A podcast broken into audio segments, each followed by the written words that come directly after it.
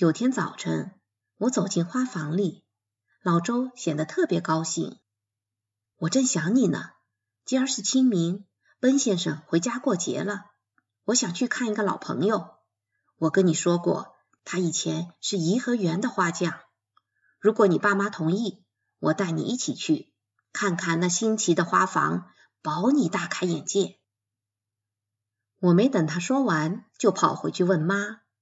妈很高兴让我和老周出去一天，她给我戴上皮帽子，穿上棉外衣。三月的风依然很寒冷，我们即刻动身。老周的朋友，我叫他李大伯，住在北京西郊，离城有二十里地。他的花房在颐和园和玉泉山之间。我们雇了两辆黄包车，从东城到西城花了大约一个小时。出了西北城门，我们一人骑上一头驴。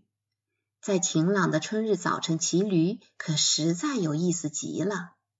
天空蔚蓝，清风凉爽合唱，道路两旁的树木长出了嫩黄色的新叶，桃树、梨树、杏树长满了花蕾。老周告诉我，这些树是造颐和园时种的。我问他，颐和园是谁建的？是慈禧太后建的。你看，树比人的寿命长。现在有好多人责骂慈禧太后不用钱买兵舰同外国开仗，而建了这座颐和园。我看他够明智，他一定清楚打不过那么多国家。所以才不管三七二十一，把钱用在建花园上。瞧，阳光一照，够多气派。这漂亮的皇家花园可是一双双手盖起来的。我以前去过颐和园，几乎每一组建筑都像画一般，沿湖而建的迷人长廊、石坊、青铜宝塔、神秘的戏台、堂皇的宫殿。我突然羡慕起老周的朋友，在颐和园住了那么多年，真想早点见到他。可惜呀，慈禧太后死后不久，他就退休了，他最喜欢的花也差不多都死了。老周叹了口气，继续说：“慈禧太后非常欣赏他，他五十岁生日时赐给了他这个花园。”起名叫水芦园，一个很雅致的名字。他爱水，经他手的花木都长得非常好。到李大伯的花园已是中午了。站在连接花园和大路的桥上，我们看到颐和园在左面，玉泉山在右面，西山像一道绛紫色的水晶屏障，掩映在花园的后面。李大伯的大黄狗看我们来了，叫了起来。一位白发苍苍的老人穿了一身蓝布衣裤出来迎接。快请进，老弟，我还当你不来了呢。都下午了，小姐，你一定饿了吧？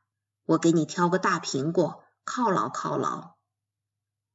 他长得又矮又瘦，面色却很好，透着健康。说话时眼睛一闪一闪的，像一对萤火虫。那条大黄狗很友好的跟我们走进来。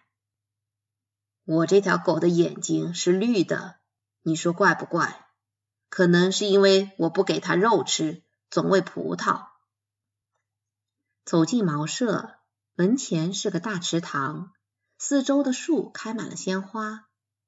茅舍的两头是客厅和寝室。我们进屋时，一位瞎眼老人起身迎接。李大伯介绍说，这位盲老人是他的表弟。我敢说，他酿的酒最棒。他父母是绍兴人，那地方每家每户都有自家酿制的百年陈酒。他们生孩子时埋上几大坛子酒，等孩子结婚时再拿出来。李大伯告诉我，他们用自家种的枣、葡萄、苹果、梨、李子、米和玉米酿酒。他说，让我尝尝过节时喝的甜米酒。一个年轻的农人端上一个大盘子，里面盛着几个小碟。这是我一生中吃过的最美味可口的饭菜之一。李大伯说，甜米酒要等到午饭后再喝。这种酒白的像奶一样，又甜又香。吃过午饭，我们来到花园前边，杏花、樱桃花和紫丁香沐浴着阳光，空气里弥漫着花的芳香。李大伯拿去冬天盖在牡丹上的干草，露出牡丹新发的嫩芽。那翠绿的嫩芽使我想到新生的婴儿。刚从地里挖出来的葡萄藤散乱在地上，享受着春日阳光的温暖。古老的紫藤树干活像出海的蛟龙，上面长满了一串串的紫色花芽。这种紫藤很特别，能做面饼，慈禧太后特别爱吃。李大伯说：“我问这紫藤有多少年了？”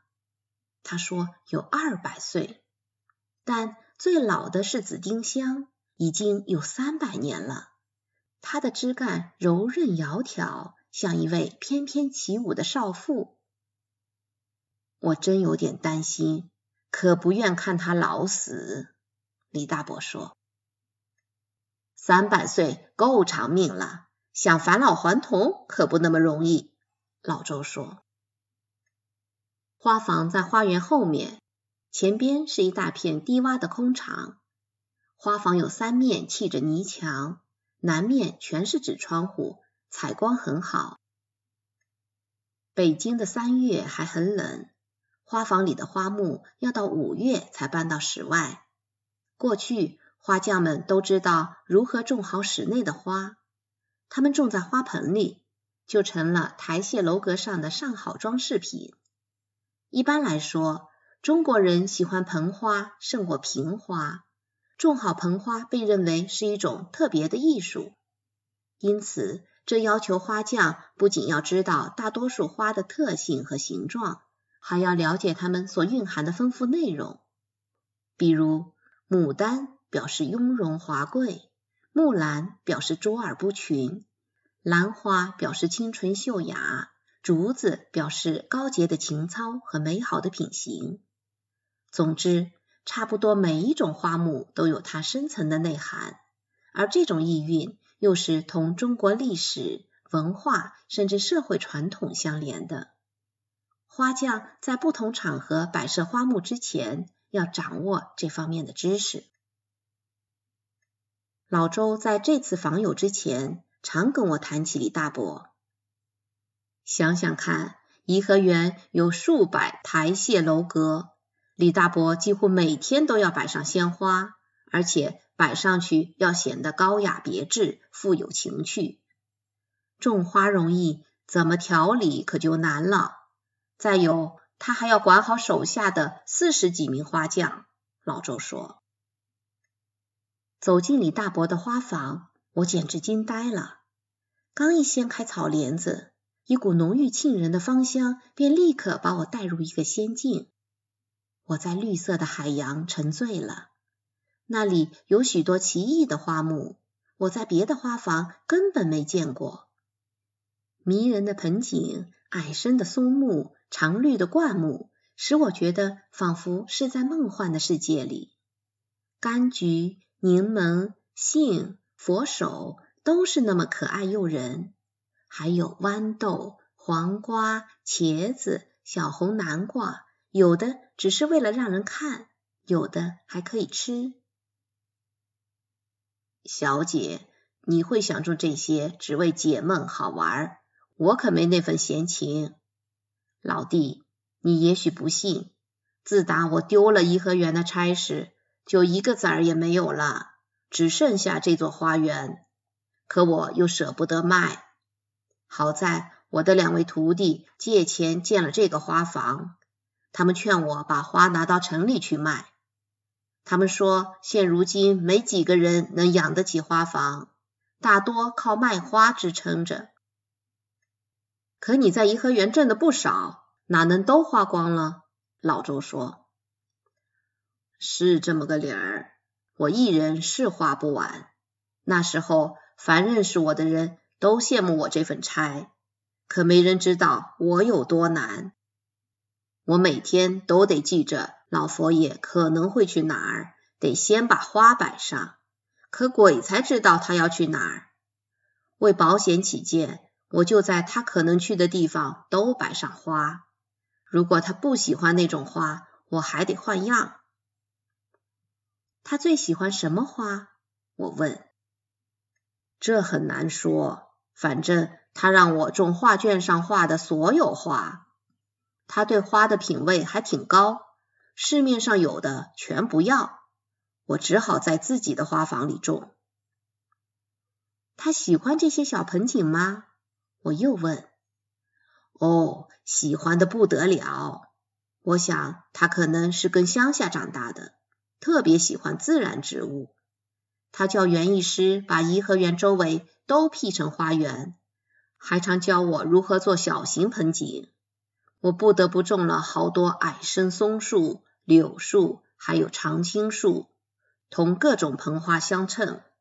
还搜罗了许多稀奇古怪的树枝，嫁接种在盆里的李树。樱桃和桃树上，我听说你在盆景上种了小牡丹和山茶花，它们能活多久？我爸也种过，可没活多长。